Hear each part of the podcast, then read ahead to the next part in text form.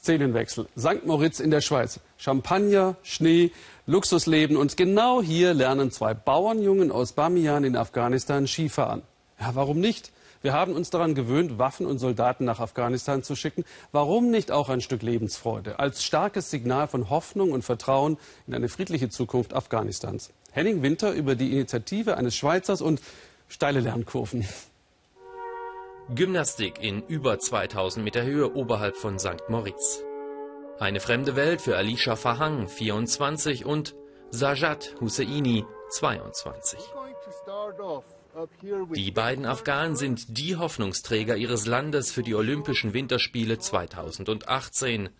Im vergangenen Jahr haben sie das einzige Skirennen gewonnen, das es überhaupt gibt in Afghanistan.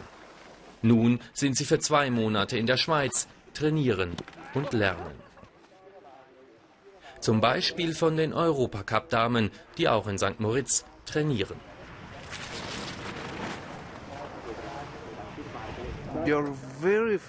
Die sind sehr schnell. Das habe ich nicht erwartet.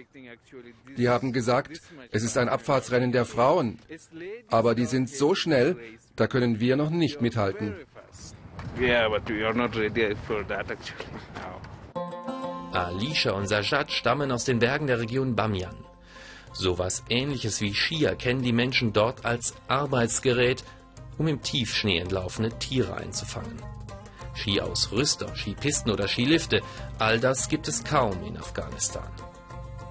Schlechte Voraussetzungen für Olympia. Deshalb hat ein Unterstützerverein sie nach St. Moritz gebracht. Hier sollen Alicia und Sajad fit gemacht werden für 2018. Den Trainer stellt die Gemeinde St. Moritz. Dass es überhaupt so weit gekommen ist, ist Christoph Zürcher zu verdanken. Mehrmals reiste der Journalist für eine Schweizer Tageszeitung nach Afghanistan. 2011 hat er in Bamiyan dann das erste Skirennen organisiert, die Afghan Ski Challenge. Die Idee dazu kam ihm, als er einmal aufgrund von militärischen Auseinandersetzungen in Bamiyan festsaß und in Ruhe die Berge betrachtete. Da war noch fantastisch Schnee und dann als Schweizer geht es halt einfach nicht so lang, wenn man Berge sieht und Schnee, bis man an Skifahren denkt. Erst überzeugt er die Dorfältesten, dann überzeugt er junge, abenteuerlustige Afghanen, es doch mal zu probieren. Und zu guter Letzt ließ er Material und Trainer aus der Schweiz einfliegen. Für das Rennen mussten die Pioniere 500 Höhenmeter überwinden. Doch die Faszination war größer als die Strapazen. Mittlerweile ist die Afghan Ski Challenge zu einem echten Ereignis geworden in Bamiyan. Also wenn die Dinge sich einigermaßen stabil oder halb stabil entwickeln werden, hat das durchaus ein gewisses touristisches Potenzial. Wobei wir natürlich auf einem kleinen Niveau reden, aber von 0 auf 300 Touristen ist natürlich schon wahnsinnig. Wohin so ein Skitourismus führen kann, das erleben Alicia und Sajad nun eben hautnah im Luxusferienort St. Moritz. Kulturschock für die Bauernsöhne aus Bamiyan, die beide studieren, Recht und Journalismus. Es heißt, hier ist alles Top of the World. Es ist super exklusiv. Die Preise sind sehr teuer. Bei uns zu Hause sind die Straßen nicht beleuchtet. Und hier ist überall Beleuchtung. Das Design, die Straße, alles. Es sieht unglaublich aus.